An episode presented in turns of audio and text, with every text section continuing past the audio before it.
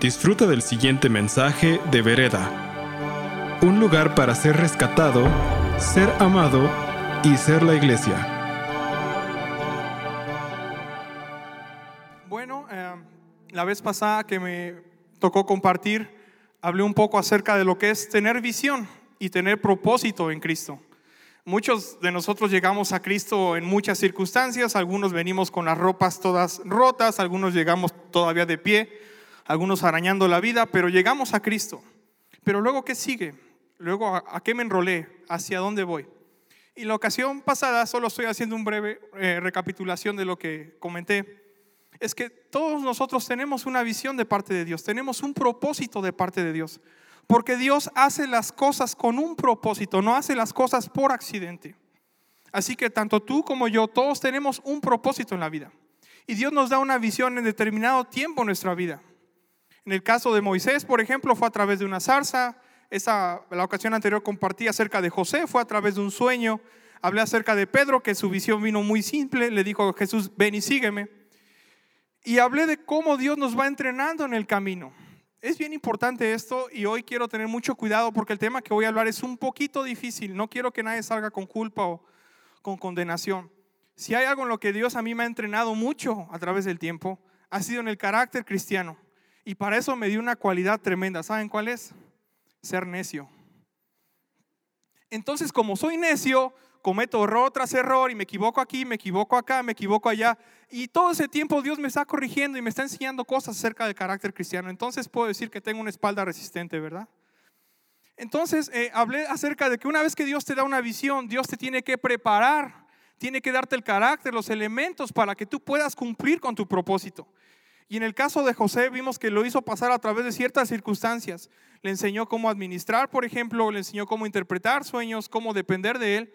Y en el caso de Pedro vimos que pues, él empezó a hacer cosas muy sencillas, ¿no? Le dijo, bueno, pues tráiganle a la gente de comer, sumerjan a la gente cuando los bauticemos, etcétera. Hoy quiero hablar de otros tres, a ver si me da tiempo de tocar cuatro aspectos del carácter cristiano, que es importante que tú conozcas y que trabajes en ellos para que alcances el propósito que Dios tiene en tu vida. Miren, Dios tiene un buen propósito para todos nosotros, pero también mucho de tu respuesta hacia Dios va a determinar qué tan rápido y cómo llegues a ese propósito.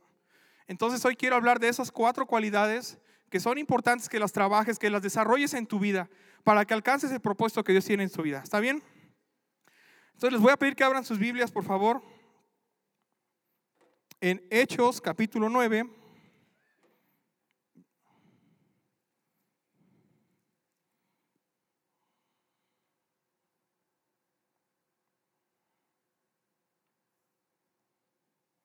verso 1.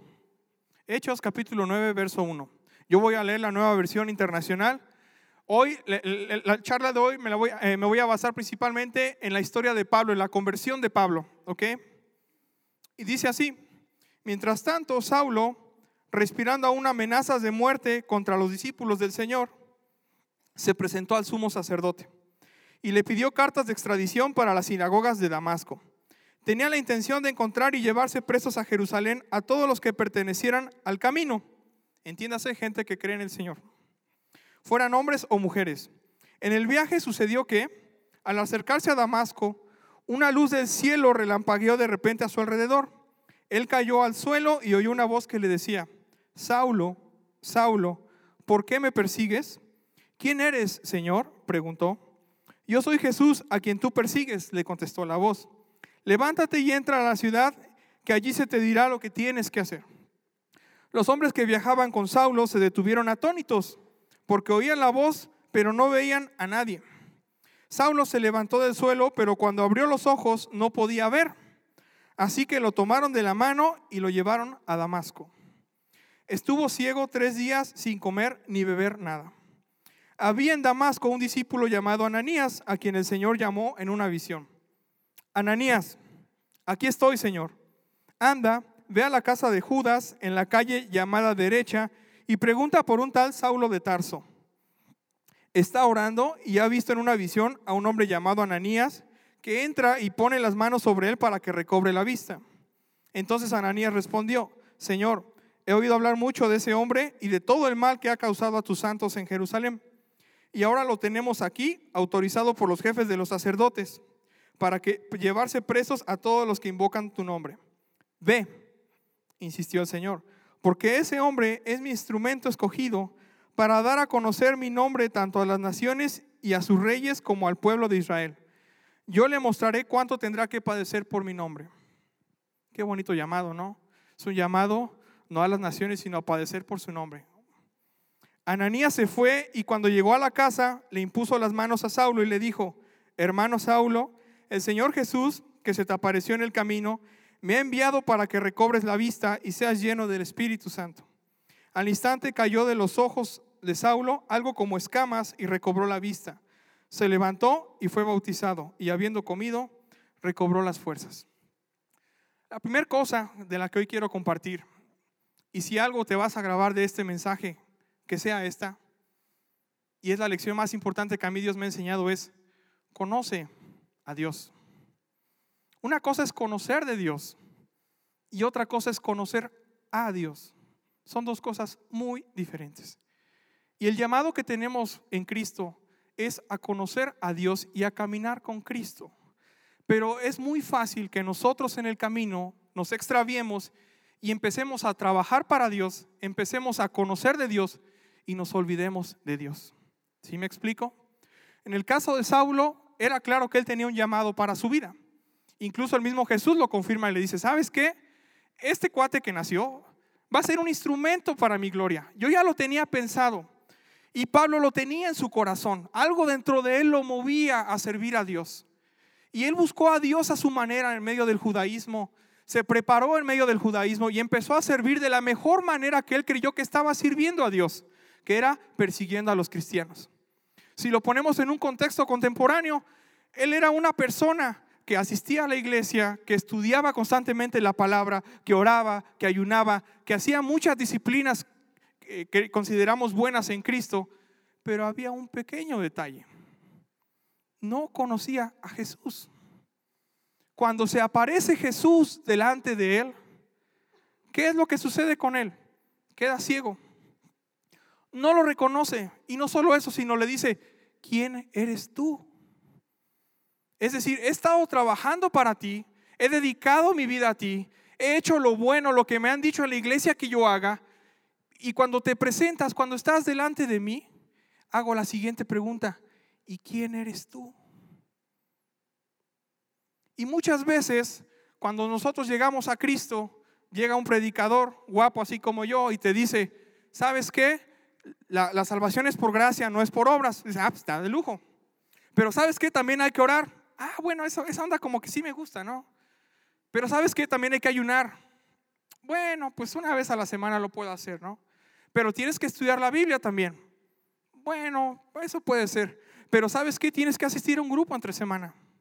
Tienes que asistir el domingo. Tienes que irte de misión. Están los grupos de jóvenes. Y nos empezamos a llenar de tantas actividades en Cristo que nos olvidamos de Cristo. Y no estoy diciendo que estas cosas por sí mismas sean malas. Si las pueden hacer, háganlas. Pero si no estás encontrando a Cristo en esas cosas, entonces tienes que reconsiderar, ¿por qué estoy haciendo yo realmente esto? Y todas estas cosas están diseñadas para que tú te conectes con Dios. La fuente de la vida viene de una relación con Dios. Hay veces que también nos distraemos por otras cosas, los afanes de la vida. ¿Quién de aquí no tiene afanes en la vida?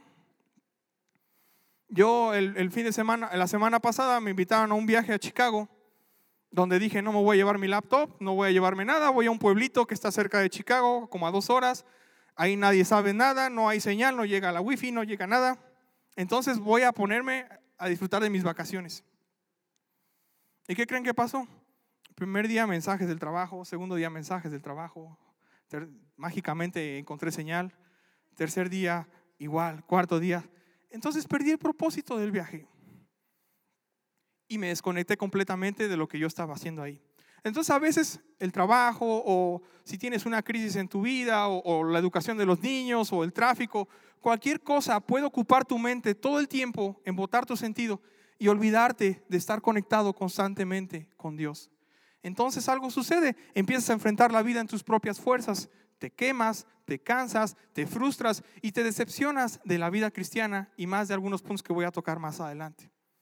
Así que a mí me sorprende este pasaje. Es increíble que Pablo llegue a un punto en el que diga, no solo me dejaste ciego, no sé quién eres. Llevo una vida en la iglesia, llevo una vida estudiando, leyendo, pero no sé quién eres tú. No sé qué haces, no sé cómo piensas, cómo te mueves en mi vida, cómo me tocas. No sé nada de eso. Es como yo, por ejemplo, tengo bastante información de Michael Jordan. Michael Jordan fue mi héroe cuando yo era niño. Me sabía todas las estadísticas posibles de Michael Jordan. Y ahora que estuve en el United Center ahí en Chicago y vi la estatua de Michael Jordan, dije, creo que no conozco a Michael Jordan. ¿Sí me explico lo que estoy diciendo? Una cosa es tener mucho conocimiento de Dios, hacer las cosas correctas en tu vida, moralmente correctas, éticamente correctas. Pero eso no significa que estás conociendo a Dios o que estás conectado con Dios. Otra cosa es tener a Dios interviniendo en tu vida, hablando a tu vida, consolándote, confortándote, experimentándolo. Eso es a lo que tú estás llamado. Y si no eres cuidadoso en tu vida cristiana, te vas a llenar de muchas cosas y vas a perder tu relación con Dios. Si algo se van a grabar hoy, grábense esto. Yo quiero conocer a Cristo. Quiero respirar a Cristo. Quiero escuchar a Cristo. Quiero sentir a Cristo. No solo saber de Él, quiero conocerlo, caminar con Él. ¿Sí? Segundo punto es el manejo de las crisis. ¿Alguien aquí ha estado en una crisis? Bueno, yo no, no, no es cierto. Hay veces que si no entendemos cómo Dios obra en el corazón, nos podemos sentir muy enojados y muy decepcionados con Dios. A veces Dios tiene esta costumbre de irrumpir en nuestras vidas y hacer lo que Él le plazca en nuestras vidas, sin avisar, sin preguntar, sin poner sobre aviso, simplemente va y lo hace. Y cuando te das cuenta, estás en medio de una crisis, como lo sucedió a la vida de Pablo. Pablo ya tenía su vida, sus planes hechos, dijo, pues yo voy a ir a Damasco, voy a ver a unos amigos allá, tal vez me eche unos drinks ahí con ellos. Y no esperaba que se iba a encontrar a Jesús en el camino y entró en una crisis. Ahora, cuando estoy hablando de crisis, no estoy hablando de, ay, pues este, a ver qué, no sé. Pues ahora perdió el América. No, ¿quién, ganó el América o el Cruz Azul? Digo, el América o Monterrey. Monterrey. Ah, pues ahora perdió el América. Eso no es una crisis, ¿no? Ay, pues este, el Metrobús va lleno. Pues eso tampoco es una crisis. Pero de tiempo en tiempo, Dios va a permitir un evento de tal magnitud en tu vida que te va a hacer reflexionar en muchas cosas, que va a mover tu piso, te puede cambiar tu vida 300, 180 grados, si me explico. Lo que le pasó a Pablo no fue una cosa pequeña. Lo que le pasó a Pablo fue una crisis fuerte, porque lo llevó a deprimirse, lo llevó a orar, lo llevó a cuestionarse, ¿qué estoy haciendo? ¿Qué está pasando? Si yo he caminado con Dios y me han prometido tanto acerca de Dios, ¿por qué me suceden estas cosas? Entonces Dios no me va a proteger, entonces Dios no me va a guardar. ¿Por qué Dios me dejó pasar por esto? ¿Por qué ahora estoy ciego? ¿Por qué ahora estoy aquí humillado en un pueblo que no conozco, con gente que no conozco, ciego? Eso te deprime. Y de tiempo en tiempo, Dios va a permitir que tengas una crisis así en tu vida. Si tú no entiendes que es Dios el que está obrando en esa crisis, entonces te vas a enojar y te vas a decepcionar de Dios y vas a mandar a todos a volar. Ahora que iba rumbo a Chicago, en el vuelo de ida, yo venía todo listo, dije, voy a ponerme mis audífonos, eh, me desconecto, voy a ponerme a estudiar, tengo cosas que hacer, no quiero saber nada de nadie. Y la persona al lado se pone a platicar conmigo y, ¿cómo estás? Y así como que yo cortante, pues bien, ¿no? Mira, audífono. Este, ¿y qué onda? ¿Vas a ver a tu familia? ¿Qué onda? Este, sí, sí. Otro audífono, mira. Y me empezó a hacer plática y me empezó a hacer plática. Resulta que el chavo venía, él vive en Chicago, él de chico eh, vivía en Michoacán, se fue a trabajar a Chicago, hizo su vida allá, allá el Señor lo llamó, allá el Señor lo levantó. Y la iglesia donde él está, vieron la crisis que estaba sucediendo con lo del sismo, en, en Morelos principalmente, y el Señor los movió en su corazón, entonces empezaron a traer recursos y trajeron mucha gente de la iglesia que se pusieron a reconstruir casas. Entonces ya me estaba contando él toda esta onda. Dije, bueno, pues voluntad del Señor, ¿qué puedo hacer? ¿No? Y me empezó a contar la siguiente historia. El punto no es este de, que él se fue a construir casas. Dice que su hijo eh, tenía 20, 21 años cuando falleció su hijo. Y le pregunté yo, ¿cómo fue que murió tu hijo? Me dijo, pues yo estaba muy comprometido en la iglesia, yo estaba sirviendo en la iglesia, yo estaba dirigiendo una cédula de varones. Y mi hijo le salió un deseo fuerte en su corazón por irse a servir a otra iglesia a Texas. Y entonces fue a Texas el hijo. Y en una ocasión iba manejando en la autopista, no, no, no me dijo muy bien qué fue lo que pasó, pero se tuvo que frenar en la autopista y un carro atrás lo chocó y otro carro atrás lo chocó y así sucesivamente le fueron chocando varios carros, se hizo una carambola. El hijo le llamó por teléfono, le dijo, papá, quiero que sepas que acaba de pasar esto, yo estoy bien, no, no me pasó nada, eh, traía el cinturón, pero este, estoy esperando aquí a que vengan eh, bomberos y todo ese relajo que siempre pasa, ¿no? Entonces el papá rápido agarró un vuelo y se fue a Texas, eh, se fue a Dallas, para ver qué había pasado con su hijo. Cuando él llegó a la escena, los policías le empezaron a decir, cuánto lo siento, cuánto lo siento, cuánto lo siento. Y él decía, pero pues ¿cómo lo van a sentir si solo fue un choque? Y yo hablé con mi hijo, mi hijo está bien, no le pasó nada. Y hasta que llegó un policía que le dijo, mira, tu hijo es el que está hasta allá adelante. Y estaba tapado con una sábana. Había fallecido. Entonces preguntó, ¿qué fue lo que pasó? Dijo, lo que pasa es que tu hijo estaba buscando ayuda, salió un momento al lado de la carretera, un coche quiso rebasar la carambola y cuando se abrió le pegó a tu hijo. Y así fue como falleció. Entonces, él se enojó mucho con el Señor, bastante con el Señor. Porque uno entiende cuando uno le sucede una crisis, porque uno es muy listo en la vida, ¿no? Si hago una tranza en mi trabajo y me cachan, Señor, esta es una prueba, estoy en una crisis, pues no, es que eres un tranza. Pero este no era su caso. Y él empezó a compartirme que le dolió mucho tiempo. Por dos años estuvo preguntando al Señor, ¿por qué, Señor? ¿Por qué permitiste esto? ¿Por qué te llevaste a mi hijo? Y entonces me contó que una iglesia en Chicago de alguna manera se enteró de este accidente. Estuvieron orando y el Señor puso en su corazón buscar a, Rigoberto, se llama el cuate con el que iba hablando. Y le contó, ¿sabes qué? Que nosotros queremos honrar a tu hijo y en nuestro pueblo queremos ponerle a una avenida con el nombre de tu hijo. Y queremos el templo que estamos construyendo ponerle el nombre de tu hijo. Pero él seguía con este dolor, decía, Señor, ¿por qué estás haciendo esto? ¿Qué está pasando? En una de esas le reclamó al Señor de rodillas, le dijo, Señor, ¿por qué me quitaste a mi hijo? ¿Y saben cuál fue la respuesta del Señor? Yo también di a mi hijo y lo mataron para que otros pudieran salvarse. ¿No puedo hacer lo mismo yo en tu vida? Y me estaba contando Rigoberto que eso le llegó al corazón. ¿Saben qué hizo todo esto? A la iglesia esta que le estoy diciendo, los empezó a levantar, los animó. Había cierta división entre latinos y americanos, los unió y empezó a crecer la iglesia de la otra persona que se había enterado de este problema. Hay veces que Dios va a permitir crisis en tu vida. Si tú no entiendes que es Dios el que está trabajando en esa crisis y que está haciendo algo en tu corazón, es muy fácil enojarse con Dios y es muy fácil decir, ¿por qué lo permitiste? Les cuento rápido otro testimonio. Esta es de una chica que no recuerdo muy bien cómo se llama, en vez que se llama Jody Tada Erickson, algo así. Eh, a los 17 años ella quedó cuadraplégica, o sea que nada más podía mover del cuello hacia arriba, no podía mover el resto del cuerpo. Y mientras ella estaba en el hospital, se enojó mucho con Dios. Hay un libro que ella escribió, que no recuerdo cómo se llama, y ella cuenta mucho su frustración con Dios y su enojo y su depresión y sus ganas de morirse, porque decía, ¿por qué, Señor? ¿Por qué me permitiste pasar por eso? ¿Por qué estoy viviendo esto que yo estoy viviendo? Al cabo de dos años, ella empezó a aprender a, pintar con la boca. Y al cabo de unos años, el Señor la levantó y empezó a tener un ministerio muy famoso. Hay, un, testimonio que ella cuenta que, que se me quedó muy grabado, que es el siguiente. Dice que ella una vez estaba en medio de un auditorio con muchos jóvenes en una universidad y estaba hablando de su testimonio y al final uno de los chicos se paró y le dijo, ¿sabes qué sería muy padre? Que Dios hiciera un milagro y que en ese momento te restaurara la salud. Y la respuesta de Jody fue, ¿sabes qué sería más padre? Más padre sería que Cristo en ese momento toque tu corazón y tú te conviertas de tus caminos. Fue una respuesta sencilla, trivial, si así lo permiten, pero el auditorio enmudeció y empezó a sentirse la presencia de Dios.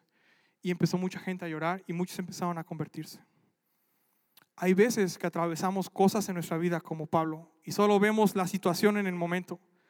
¿Por qué me permitiste pasar por esto? ¿Por qué estoy viviendo esta dificultad? ¿Por qué me vino esta crisis? ¿Por qué este problema? pero esos son los que nos hacen ver lo que hay realmente en nuestro corazón. Y es donde Dios realmente aprovecha para cambiar y transformar nuestro corazón. La vida de Pablo fue la misma después de este evento. A pesar de haber caminado con Dios, después de este evento Pablo no fue el mismo. Así que te quiero animar.